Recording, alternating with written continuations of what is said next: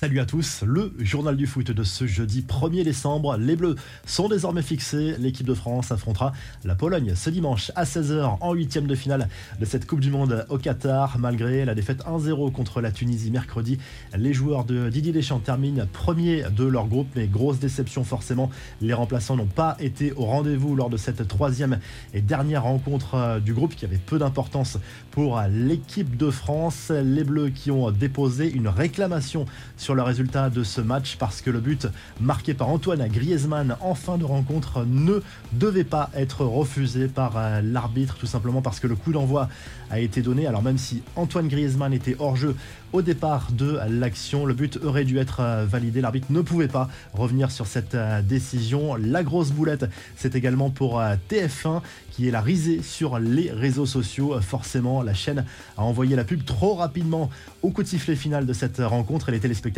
ont été privés du refus de ce but à Antoine Griezmann. L'actu du mondial est d'abord le programme du jour avec le dénouement dans les groupes E et F à 20h Allemagne-Costa Rica et Espagne-Japon. Les Allemands doivent gagner et espérer que les Japonais ne créent pas la surprise face aux Espagnols pour aller en huitième de finale. Avant cela, à 16h, Croatie-Belgique. Attention, danger pour les Belges au bord de l'élimination. Le Maroc affronte le Canada. Le tableau des huitièmes de finale commence à se dessiner en cas de qualification pour l'écart. Les Français affronteraient le vainqueur du match Angleterre-Sénégal. L'Argentine de Messi est passée grâce à une victoire contre les Polonais 2 à 0 et affrontera l'Australie en huitième. La star du PSG qui est devenu le joueur argentin ayant disputé le plus de matchs de Coupe du Monde, dépassant ainsi la légende Diego Maradona. Messi qui a snobé une poignée de main de Robert Lewandowski pendant le match en faisant semblant de regarder ailleurs. Ça fait écho à cette fameuse affaire du Ballon d'Or attribué à l'Argentin en 2021 alors que Lewandowski avait fait une superbe saison. Quelques minutes plus tard, les deux capitaines qui s'étaient salués lors du protocole d'avant-match ont finalement échangé quelques mots et une accolade après le coup de sifflet final. Interrogé sur la teneur des propos entre les deux stars, Messi est resté secret. Shelny, lui, s'est livré à une petite confidence. Le gardien polonais a révélé avoir perdu un pari avec Messi avant le pénalty manqué par l'Argentin. Ça s'est passé au moment où l'arbitre a eu recours à l'assistance vidéo pour une main du polonais dans le visage de Messi. Ce dernier était persuadé que le pénalty ne serait pas accordé. Shelny a également parlé de Kylian Mbappé qu'il croisera dimanche en huitième de finale et à la question comment arrêter un tel joueur, il a répondu moi-même avec un certain humour et pour conclure à cette actu du mondial, sachez que le boxeur mexicain qui avait menacé Lionel Messi pour une histoire de maillot piétiné dans le vestiaire a présenté ses excuses à la star de l'Albi Céleste. Il a reconnu s'être un peu emporté sur les réseaux sociaux. On passe aux infos en bref. Retour à l'hôpital pour Pelé. La légende de la Célestin est hospitalisée dans un établissement de Sao Paulo.